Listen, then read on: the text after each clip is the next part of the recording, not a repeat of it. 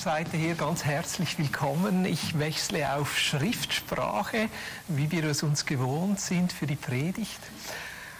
Ja, ein spe spezieller Gottesdienst. Ganz herzlichen Dank, Jean. Äh, dieser Einblick in das Bundeshaus und auch ja, die Frage von Auseinandersetzung, wie wir als Christen in dieser Zeit äh, umgehen und wirklich auch an den Orten, wo wir sind, Segen sein können. Und ich freue mich auch auf diese Predigtserie. Frauen in der Bibel, die weibliche Seite Gottes. Und du denkst jetzt vielleicht, oh oh, das wird wieder eine wahnsinnig philosophische, theologische Predigt, wie du es dir ja manchmal von mir gewohnt bist. Und ich sag dir, deine schlimmsten Befürchtungen werden nicht erfüllt. Ich versuche möglichst praktisch zu werden. Und trotzdem ist uns dieses Thema wichtig. Ähm, Gerade auch, weil mir in der Vorbereitung nochmal neu bewusst wurde, dass eigentlich in Gott selber wir immer wieder neue Seiten entdecken können und er uns immer wieder neu einlädt, ihn zu erleben. Und ich glaube auch so diese weibliche Seite von Gott entdecken zu dürfen, ist eine Einladung, ihn noch einmal ganz neu zu erleben. Und deshalb freue ich mich auch auf diese Predigtserie. Es werden, wenn wir es so machen können wie geplant, nur Frauen predigen über Frauen in der Bibel. Da freue ich mich ganz besonders. Und deshalb werde ich nicht über eine Frau in der Bibel predigen, sondern eher so die Grundlage legen, ein paar einleitende Gedanken zu diesem Thema, äh, wie wir es uns jeweils gewohnt sind. Aber zuerst noch ein paar äh, ganz allgemeine Dinge. Ihr merkt, äh, ist besonders herausfordernd im Moment mit dem Zoom, mit den Warteräumen und alles und so. Und ich bin froh, dass wir alles einigermaßen hinkriegen, aber noch viel mehr. Ich freue mich darauf, wenn wir bald wieder als äh, Gemeinde zusammenkommen können, Präsenzgottesdienste feiern können. Wir sind jetzt schon am Vorbereiten. Wir hatten letzte Woche ein Treffen mit den Worshippern, äh, wo wir besprochen haben, wie wir dann Gottesdienste feiern können, wenn wir zusammenkommen und vielleicht noch nicht singen können. Wir sind auch am Besprechen, wie wir diesen ganzen Aspekt von Anbetung wieder stärker auch pflegen können, weil es für uns ja ein ganz, ganz wichtiger Aspekt ist, einfach Jesus anzubeten. Und trotzdem merken wir, das gemeinsame Singen über diese Format Zoom ist einfach schwierig, ja, auch rein technisch schwierig irgendwo umzusetzen. Aber ich hatte in den letzten Wochen so viele tolle Meetings. Ich muss dir ehrlich sagen, ich war ein bisschen unruhig ins Jahr gestartet. Einfach auch zu merken, ich spüre euch nicht. Ich merke irgendwie nicht, hey, wie viel Kirche ist überhaupt noch da? Und ich hatte in den letzten Wochen so, so viele tolle Meetings. Einfach mit einigen von euch zu hören, wie ihr dran seid, wie Jesus da durchscheint, äh, wie wir als Kirche dezentral unterwegs sind und immer wieder ein Segen sein dürfen für andere Menschen. In den einzelnen Lichthäusern und wir hören am Ende des Gottesdienstes noch von einem Lichthaus ganz speziell aber auch als Familie so unterwegs zu sein. Und auf der anderen Seite gibt es immer wieder auch Rückschläge und auch traurige Nachrichten. Eine, die ich mit euch teilen möchte, äh, betrifft einen Todesfall in der Eritreer-Gemeinschaft Papateka. Äh, ein kleiner, älterer Herr, ein bisschen untersetzt, hat seine Frau verloren diesen Mittwoch. Sie war schon länger krebskrank und ist diesen Mittwoch an Krebs gestorben. Ich kann leider ihren Namen nicht aussprechen, aber auf Deutsch heißt er Regina. Also diese Königin, diese Prinzessin, die ist jetzt bei Jesus. Die ist jetzt, wird willkommen geheißen. Und sie wird jetzt einfach Jesus anbieten und vor seinem Thron tanzen und ist erlöst auch von ihren Schmerzen und Herausforderungen. Und auf der anderen Seite ist es natürlich ja, schmerzhaft, diesen Verlust, diese Trauer. Papa Teka ist es ganz schlimm. Auch all die Fragen, die jetzt kommen. Die Familie ist in Äthiopien. Wahrscheinlich wird sie dort dann äh, beerdigt. Und ich möchte, dass wir kurz einfach beten für Papa Teka, für die Familie ähm, und dass da Gottes Trost kommt. Gott, ich danke dir, dass du ein Tröster bist. Ähm, und wir wollen es nicht schönreden. Ein Verlust ist schmerzhaft. Und gerade so einen geliebten Menschen zu verlieren, auch ja, noch nicht in einem hohen Alter zu verlieren, Jesus ist sehr, sehr schmerzhaft. Und wir trauern einfach zusammen mit Papa Teka. Und wir beten für deinen Trost. Wir beten für deine Gegenwart, für deinen Zuspruch, für deine himmlische Umarmung, gerade jetzt für ihn. Und Jesus, wir beten, dass du ihm einfach in den nächsten Schritten viel Weisheit gibst. und ihn begleitest. Und ich bete, dass du uns auch hilfst, ihm die Unterstützung zu geben, die er in dieser Zeit braucht. Komm mit deiner Gegenwart jetzt, berühre ihn, Jesus. Über alles Fragen und über alles Zweifeln hinaus ist es deine Gegenwart, Jesus, die uns in so Momenten Trost gibt. Und die erwarten wir jetzt in deinem Namen. Amen. Frauen der Bibel, die weibliche Seite Gottes, ist heute Morgen eigentlich eine Einladung. Eine Einladung, Gott zu entdecken, vielleicht eine Seite von Gott zu entdecken, die uns bis jetzt unbekannt war oder die bis jetzt auch wir nicht so erlebt haben. Und ich starte im ersten Teil mit einer Bibelstelle, die uns allen bekannt ist und die steht in der Schöpfungsgeschichte, im ersten Schöpfungstext, 1. Mose, Kapitel 1, Verse 26 bis 28. Und ich lese hier aus der Basisbibel, Gott sprach, Lass uns Menschen machen, unser Ebenbild, uns gleich sollen sie sein. Sie sollen herrschen über die Fische im Meer und die Vögel am Himmel und über das Vieh und die ganze Erde und über alle Kriechtiere auf dem Boden. Gott schuf den Menschen nach seinem Bild, als Gottes Ebenbild schuf er ihn, als Mann und Frau schuf er sie. Und Gott segnet sie und sprach zu ihnen, seid fruchtbar und vermehrt euch, bevölkert die Erde und nehmt sie in Besitz, herrscht über die Fische im Meer und die Vögel am Himmel und über alle Tiere, die auf dem Boden kriechen.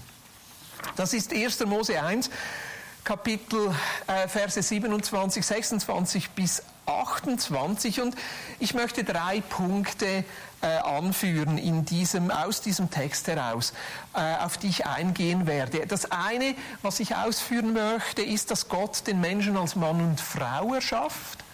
Das Zweite, was ich ausführen möchte, ist, dass es in dieser Schöpfungsgeschichte eigentlich keine Hierarchie zwischen Mann und Frau gibt. Und das Dritte, wenn Gott den Mann und Frau als sein Ebenbild schafft, dann bedeutet es, dass er sowohl männliche wie auch weibliche Anteile in sich trägt. Das sind die drei Punkte, auf die ich eingeben möchte. Aber lasst uns am Anfang starten. Gott erschafft den Menschen als Mann und Frau. Gott erschafft den Menschen als Mann und Frau. Also theologisch gesehen gehen wir von zwei Geschlechtern aus. Wir gehen von einem männlichen Geschlecht aus und wir gehen von einem weiblichen Geschlecht aus. Das ist das, was wir theologisch einfach mal festhalten können. Das Gleiche können wir auch biologisch festhalten, weil ja Gott jetzt den Menschen erschafft, also ihm eine Form gibt, drückt sich dieses Geschlecht auch in der Biologie aus. Zum einen natürlich in den Geschlechtsorganen. Ein Mann hat einen Penis, eine Frau hat eine Vagina. Soweit habe ich das mal im Biologieunterricht gelernt. Aber nicht nur in den Geschlechtsorganen, sondern auch äh, in den Hormonen und auch bis hin auf die Gene, dass es da einen Unterschied gibt zwischen Mann und Frau. Also Gott schafft den Menschen als Mann und Frau. Wir können sowohl theologisch wie auch biologisch festhalten, dass es zwei Geschlechter gibt. Und bitte erlaubt mir hier zwei Randbemerkungen, die ich trotz allem sehr, sehr wichtig finde. Ein guter Freund von mir, der äh, Biologe ist, hat mir letztens erklärt, dass der Unterschied auch biologisch zwischen Mann und Frau viel, viel kleiner ist, als wir denken dass es ganz, ganz wenige Unterschiede gibt, eben genetisch, aber auch hormonell, dass es diesen Unterschied dann zwischen Mann und Frau gibt. Also obwohl jetzt die Bibel auch theologisch sagt, es gibt Mann und Frau, sind wir uns doch in den Geschlechtern viel, viel ähnlicher, als wir denken und dass wir auch diese Kategorien nicht so stark voneinander abgrenzen müssen, dass sie getrennt werden. Und das Zweite, und das tönt vielleicht ein bisschen, ja, herausfordernd, aber es gibt Menschen, die nicht mit einem klaren Geschlecht geboren werden. Man schätzt auch wissenschaftlich untersucht, dass es um die eins oder sogar mehr als ein Prozent der Menschen sind, die geboren werden und nicht einem Geschlecht klar zugeordnet werden können. Jetzt für mich, als ich diese Zahl gehört habe, ich habe da vor allem intensiv mit meiner Tochter darüber diskutiert und ausgetauscht, weil ihr dieses Thema sehr wichtig ist. Und sie hat mir dann erklärt, weißt du Boris, also sie nennt mich natürlich Daddy, hoffentlich, äh, sie hat dann gesagt, weißt du Daddy, ähm, früher wurden diese Menschen, die mit einem unklaren Geschlecht auf die Welt kamen, relativ bald operiert, dass sie sich eben einem Geschlecht zugehörig fühlten und deshalb weiß man das heute auch nicht so stark. Und da hat sich die, die Medizin auch gewandelt, dass man heute sagt, wir äh, lassen diese Kinder so, damit sie eben selber auch entscheiden können, dann zu welchem Geschlecht sie sich zugehörig fühlen oder eben auch die Entscheidung haben, sich keinem Geschlecht zugehörig zu fühlen. Also ich propagiere jetzt hier nicht, dass man das Geschlecht einfach wählen soll nach einer inneren Empfindung. Sowohl als Theologe wie auch als jemand, der ein bisschen Biologie hatte in der Schule, finde ich diese Geschlechterkategorie Mann und Frau richtig und wichtig und trotzdem sollten wir wissen, dass es da Menschen gibt, die unter dieser Geschlechtskategorie auch leiden, die herausgefordert sind, ähm, gerade auch in der Frage dann sich entscheiden zu müssen. Ja? Also ein ähm, Beispiel ist diese 400 Meter Läuferin ähm, Gastor Semaya aus Südafrika. Äh, die hat ja lange Zeit den, den Rennsport dominiert. Also die, die, die, die hat alle anderen Frauen in Grund und Boden gelaufen. Und sie, man hat sie dann untersucht und gemerkt, dass sie eigentlich eben nicht dem weiblichen Geschlecht, aber auch nicht dem männlichen Geschlecht zugeordnet werden kann. Und für sie selber war das ein großer Schock, weil sie sich immer als Frau empfunden hat. Und das stellt natürlich die Leichtathletik für ein großes Problem und sie muss jetzt Hormone nehmen, damit dies, das wieder fair ist in, in der Konkurrenz gegenüber anderen Frauen. Oder ich denke auch Menschen, die als intersexuelle Menschen auf die Welt kommen und eben keine Geschlechtsmerkmale haben. Für sie ist es eine Herausforderung, dann zum Beispiel in einem Supermarkt wählen zu müssen, gehe ich jetzt auf die Toilette für Männer oder gehe ich auf die Toilette für Frauen. Und ich glaube, es ist wichtig, dass wir als Christen das einfach mal anerkennen und auch im Gebot der Liebe und der Annahme und der Vergebung da eine Offenheit entwickeln für die Herausforderungen, die doch ungefähr ein Prozent der Menschen um uns herum haben. Jetzt trotzdem ist diese Kategorie der Geschlechter natürlich enorm hilfreich, weil jede Kategorisierung gibt Identität.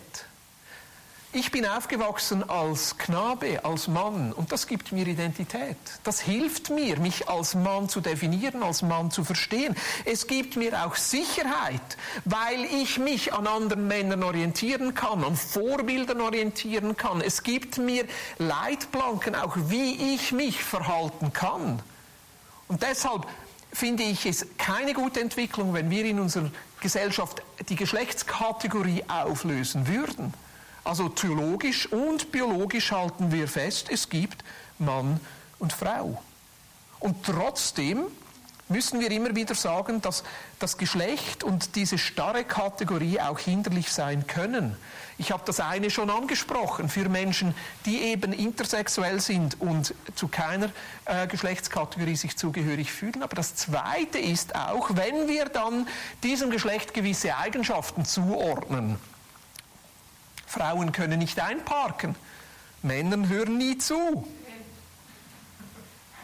Wir werden dem einzelnen Menschen nie gerecht bei Kategorisierungen, die dann zu Stereotypisierungen führen. Wir werden niemandem gerecht, weil jeder Mensch individuell ist und jeder Mensch in seiner Einzigartigkeit individuell ist. Und es mag ja sein, dass Männer vielleicht nicht ganz so toll zuhören, aber was da viel eher passiert, ist, dass wir es ja dann als Entschuldigung nehmen. Ja, ich muss ja auch nicht gut zuhören können, ich bin ja ein Mann. Und da wird dann so eine Typologisierung oder eine Kategorisierung einfach ein bisschen hinderlich. Und ich würde sogar sagen, es könnte sein, dass dieses, diese Stereotypisierung anhand dem Geschlecht sogar schädlich werden kann. Wenn wir nämlich diese Eigenschaften dann zu weit treiben. Also das, was eigentlich positiv ist und Identität und Sicherheit geben kann, dann übertreiben, wenn wir dann zum Beispiel sagen, eine männliche Führungsperson, wenn sie eine Entscheidung durchsetzt und stark ist, dann ist sie durchsetzungsstark. Aber eine weibliche Führungsperson, wenn sie eine Entscheidung einfordert, dann ist sie verbissen und kalt. Und das ist hinderlich.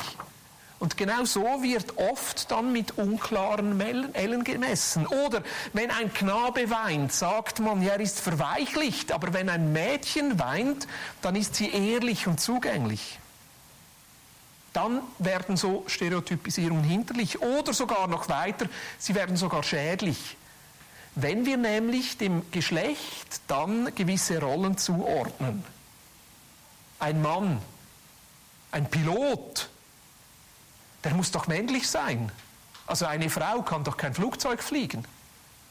Oder eine Lehrperson im Kindergarten, das muss doch eine Frau sein. Wenn das ein Mann ist, dann ist doch sicher irgendetwas nicht ganz in Ordnung. Oder in der Ehe, ein Mann muss doch die Führungsverantwortung haben und die Frau soll gehorchen und sich unterordnen. Und wenn wir solche Dinge dann am Geschlecht festmachen, nicht nur an Eigenschaften, sondern am Geschlecht festmachen, dann werden so Kategorisierungen werden hinderlich und schränken ein.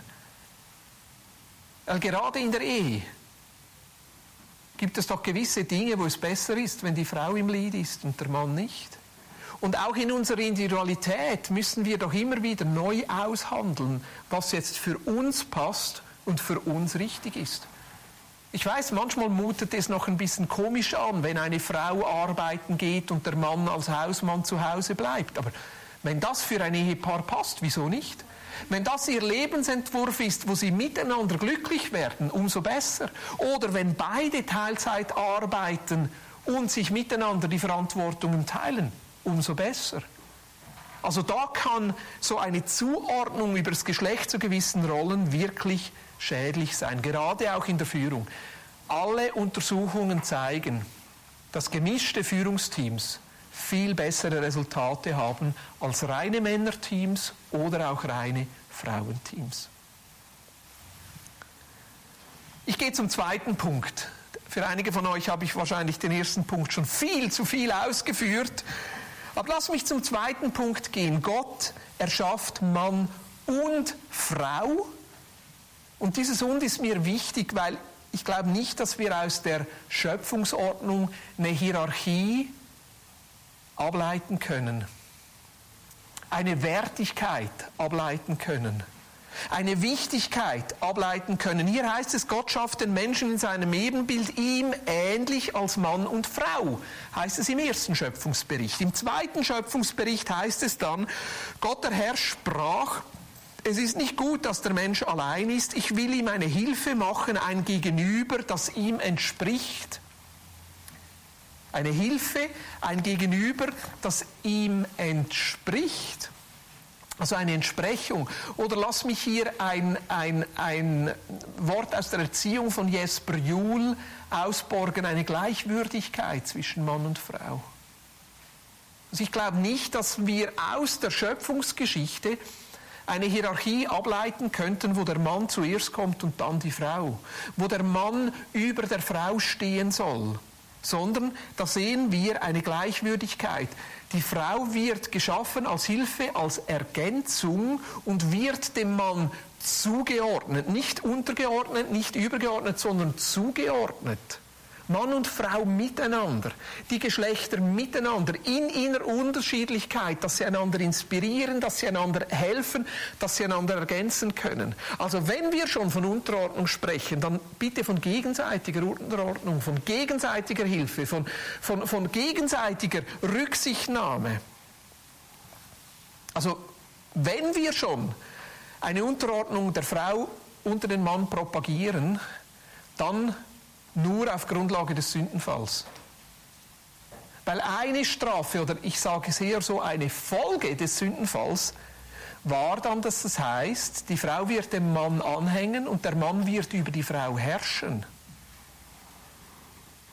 Also wenn ein Mann auf Grundlage der Bibel, sage ich jetzt mal sehr überspitzt, wenn ein Mann auf Grundlage der Bibel eine Unterordnung der Frau fordert, dann fordert er etwas, das zum zerbrochenen Zustand gehört, zum unerlösten Zustand gehört. Und ich glaube, wenn wir davon ausgehen, dass wir erlöst sind in Christus und dass wir in Christus eine Freiheit haben, die uns wiederherstellt in die ursprüngliche Schöpfungsordnung, dann müssen wir von einer Zuordnung, von einer Ergänzung, von einem Miteinander sprechen. Gott Er schafft den Menschen als Mann und Frau, als Gegenüber, als Miteinander in dieser Schönheit. Lass mich zum dritten Punkt kommen. Dieser dritte Punkt ist mir besonders wichtig und werde ich auch ein bisschen länger ausführen. Gott erschafft Mann und Frau in seinem Ebenbild. Also Gott erschafft Mann und Frau. Und in seinem Ebenbild, das bedeutet, dass er etwas von, was er in sich hat, quasi erschafft, damit er es dann im Menschen wieder sieht. Und wenn er so explizit, wenn die Geschichte jetzt so explizit auch herausstellt, dass er Mann und Frau in seinem Ebenbild schafft, ich glaube, dann dürfen wir davon ausgehen, dass in Gott selber, in seinem Wesen, sowohl männliche wie auch weibliche Eigenschaften sind. Dass Gott nicht per se einfach nur männlich, Gott nicht per se einfach nur weiblich ist, sondern dass in ihm vielleicht nicht in dieser Geschlechterkategorie Mann, Frau, sondern in dieser Eigenschaftskategorie männlich, weiblich die Dinge in Gott angelegt sind. Weil wir sind ja in seinem Ebenbild geschaffen. Wenn wir jetzt über Gott sprechen, bin ich natürlich vorsichtig. Eigentlich, dass wir Menschen überhaupt über Gott sprechen, ist ja eine, ja vielleicht nicht gerade Zumutung, sondern eine Anmutung. Dass wir da sagen, wir wüssten, wie Gott ist. Wir können nur da von Gott sprechen, wo Gott sich uns offenbart, sich Gott uns zeigt. Und wenn Gott sich uns zeigt, dann zeigt er sich immer in einem Zustand, wie er nicht ganz ist. Also Gott ist so viel größer, so viel weiter, so viel mächtiger, so viel herrlicher, als wir es je erfassen könnten. Und trotzdem, wir müssen von Gott sprechen, weil wenn wir nicht von Gott sprechen, dann können wir ihn auch nicht erleben dann ist er auch nicht Teil von unserem Glauben, Teil von unserem Leben, Teil von unserer Realität. Und unser Gott ist doch gerade ein Gott, der immer wieder in unsere Realität hineinkommt und uns gerade einlädt, ihn auch zu erleben. Uns gerade einlädt, seine Fülle immer wieder neu zu erleben, ihn immer wieder neu zu entdecken. Jetzt diese männliche Seite von Gott ist uns sehr bekannt. Sie dominiert auch die Geschichte der Bibel weil sich gerade nach dem Sündenfall ja der Mann durchgesetzt hat. Das Patriarchat durchgesetzt hat, der Mann als das stärkere Wesen angefangen hat, über die Frau zu dominieren. Deshalb hat sich auch eine patriarchale Struktur herausgebildet. Und ich glaube, das ist einer der Gründe, wieso auch dieser männliche Anteil in der Bibel stärker vorhanden ist. Man könnte natürlich jetzt auch argumentieren, dass die, die männliche Seite in Gott stärker ist als die weibliche Seite, aber das wäre Spekulation, das müssen wir wie offen lassen. Und was mir ganz wichtig ist, wenn Jesus Gott als Vater präsentiert, dann schaffen wir das nicht ab.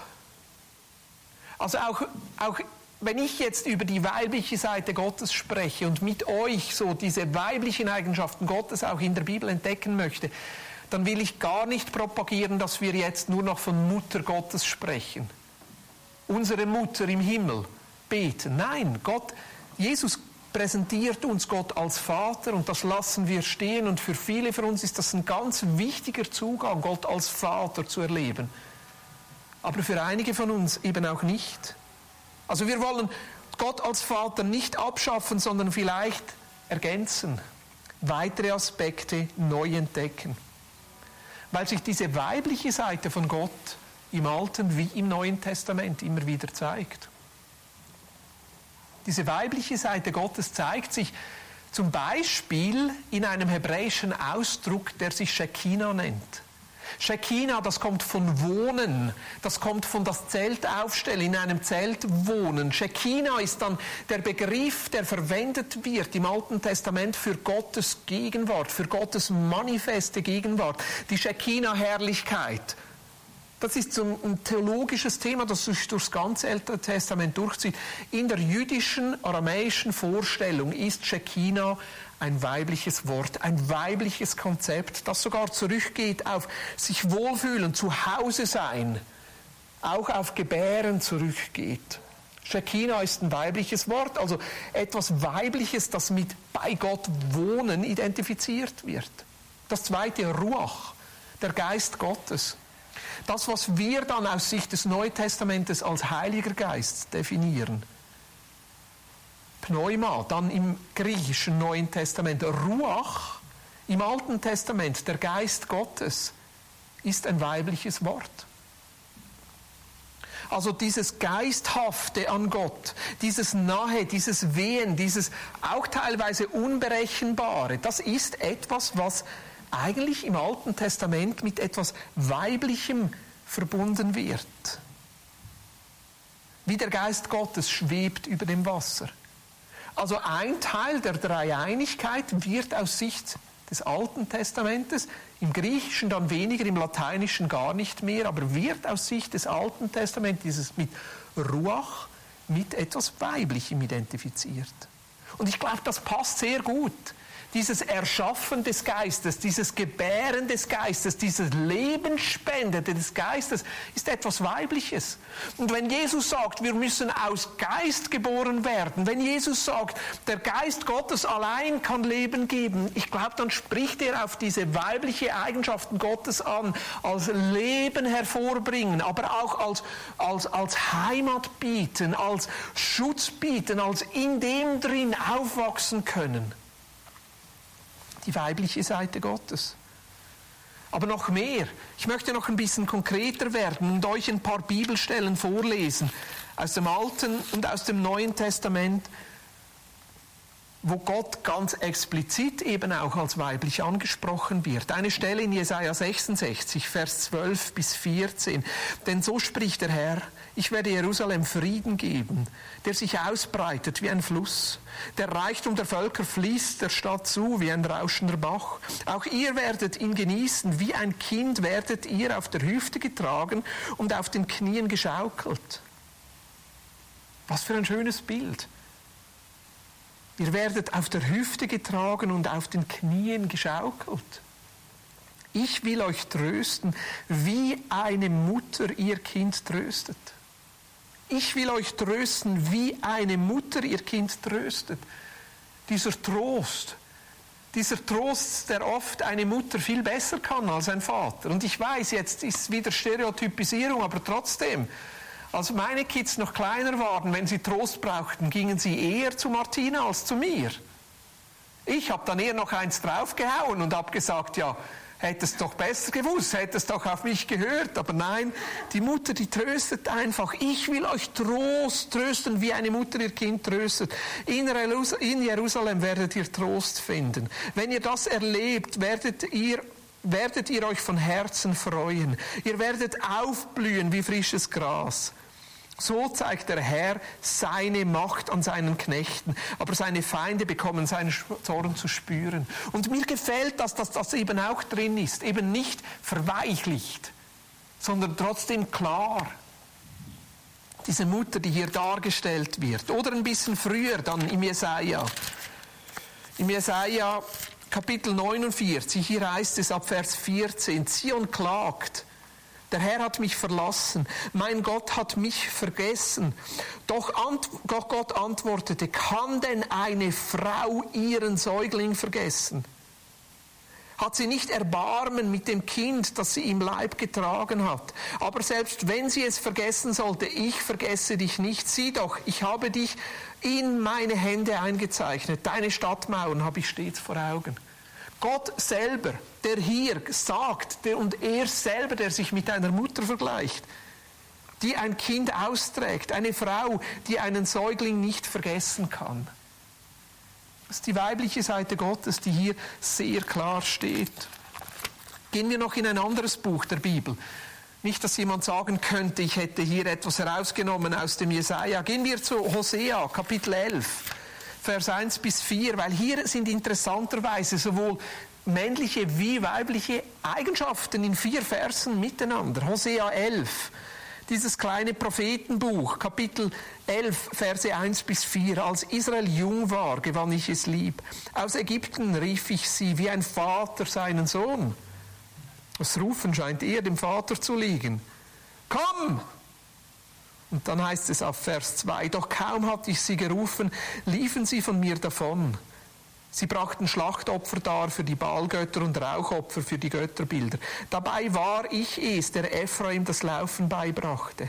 Ich habe das Volk an die Hand genommen, doch sie wollten von meiner Fürsorge nichts wissen. Ich war zu ihnen wie jemand, der sein Tier schonend am Strick zieht und es leitet. Ich führte sie liebevoll an einem Seil. Ich war zu ihnen wie eine Mutter, die ihren Säugling an die Wangen hebt. Ich beugte mich zu ihm, um ihn zu füttern. Dieser Säugling, dieses an die Wangen nehmen, dieses Füttern, und ich glaube, da ist wirklich mit der Brust füttern gemeint. So liebevoll geht Gott mit uns um als Vater und in diesem Bild hier auch als Mutter. Oder ein bisschen später, hier zeigt sich auch dieses, dieses auch trotzdem ich sage mal so konsequente auch, die im Weiblichen oder in einer Mutter drin ist. Hosea 13, ein paar Kapitel später, Verse 7 und 8, da bin ich für sie zu einem Löwen geworden. Wie ein Leopard liege ich sprungbereit am Weg. Ich falle sie an wie eine Bärin. Ich falle sie an wie eine Bärin, eben nicht Bär, wie eine Bärin, wie eine Mutterbärin, der man die Jungen weggenommen hat. Ich reiße ihnen das Herz aus der Brust dann werden die Hunde sie fressen, Raubtiere reißen sie in Stücke. Auch hier wieder dieses weibliche, aber eben auch dieses klar weibliche, dieses mutterweibliche, das hervorkommt. Und lass mich noch eine Stelle anfügen aus dem Neuen Testament. Ich gehe ins Lukas-Evangelium und diese Stelle kommt auch in Matthäus 23 vor, also in zwei Evangelien. Hier sagt Jesus selber, Lukas 13, Verse 34, Jerusalem, Jerusalem, du tötest die Propheten und steinigst die Boten, die Gott zu dir sendet. Wie oft wollte ich deine Kinder um mich versammeln, wie eine Henne ihre Küken unter ihren Flügeln beschützt. Aber ihr habt nicht gewollt. Eine Henne.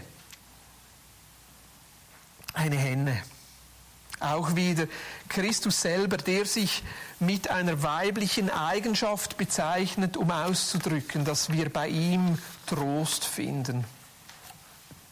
Der eine oder andere fragt sich jetzt vielleicht, ja, aber Boris, haben wir denn nicht genug in Gott als Vater? Danke für diese Frage. Finde ich eine ganz wichtige und spannende Frage. Ob wir nicht in Gott als Vater genug haben. Ich würde sagen ja. Ich würde sagen, nein. Wer sind wir, dass wir Gott beschränken sollten in der Art und Weise, wie er sich uns zeigt und offenbart? Und wer sind wir, um andere einzuschränken, welche Form von Gottes Begegnung sie brauchen, um Gottes Liebe, Gottes Annahme und Gottes Vergebung in diesem Moment zu erfahren? Ich denke jetzt an Menschen, die vielleicht gar nie einen Vater erlebt haben. Oder ich denke an Menschen, die vielleicht ihren Vater als sehr streng oder vielleicht sogar missbräuchlich erlebt haben. Da ist es doch wunderbar und total schön, dass sich Gott auch als Mutter zeigen kann. Und er uns einlädt, auch eben diese Seite, nicht diese strenge, erziehende Seite, sondern diese liebevolle Seite, diese tröstende Seite, diese heimatbietende Seite in Gott zu erkennen. Geborgenheit, Heilung, Trost, Schutz, Fürsorge, Ernährung, Ganzheit. Das sind Aspekte, die wir in Gott ganz neu erleben dürfen, in dieser Seite Gottes. Ich glaube, wir müssen sie nicht mal weibliche oder männliche Seiten Gottes erklären oder benennen, weil am Ende spielt es gar keine Rolle. Gott lädt uns immer wieder ein, einfach ihn zu erleben. Gott lädt uns immer wieder ein, seine Gegenwart zu kommen und seinen Trost zu erleben. Gott lädt uns immer wieder ein, zu erleben, dass er unsere Namen eben auf seine Hand geschrieben hat. und wir bei ihm das finden, was wir brauchen, um zu diesem Leben und zu dieser Freiheit durchzudringen, die uns verheißen ist. Und zu einem Leben durchzudringen, das auch für andere Menschen dann zu einem Segen werden kann. Und ich möchte diese Predigt abschließen. Ich wollte zuerst noch ein Gedicht vorlesen von Kurt Marti, der heute seinen 100. Geburtstag gefeiert hätte, aber das poste ich dann mal in der Vineyard App für die, die es interessiert. Ich möchte diese Zeit jetzt einfach abschließen mit einer Ministry-Zeit, wo wir uns auf Gottes Geist einlassen, wo wir Gottes Geist einfach zulassen und ich weiß, es ist ein bisschen komisch. Ich hier in der Vineyard, du jetzt da zu Hause, dort wo du bist. Aber ich glaube, dass unser Gott Grenzen überwindet und dass unser Gott wirken kann. Dass er sich keine Grenzen setzen lässt. Auch nicht Grenzen von Mann und Frau,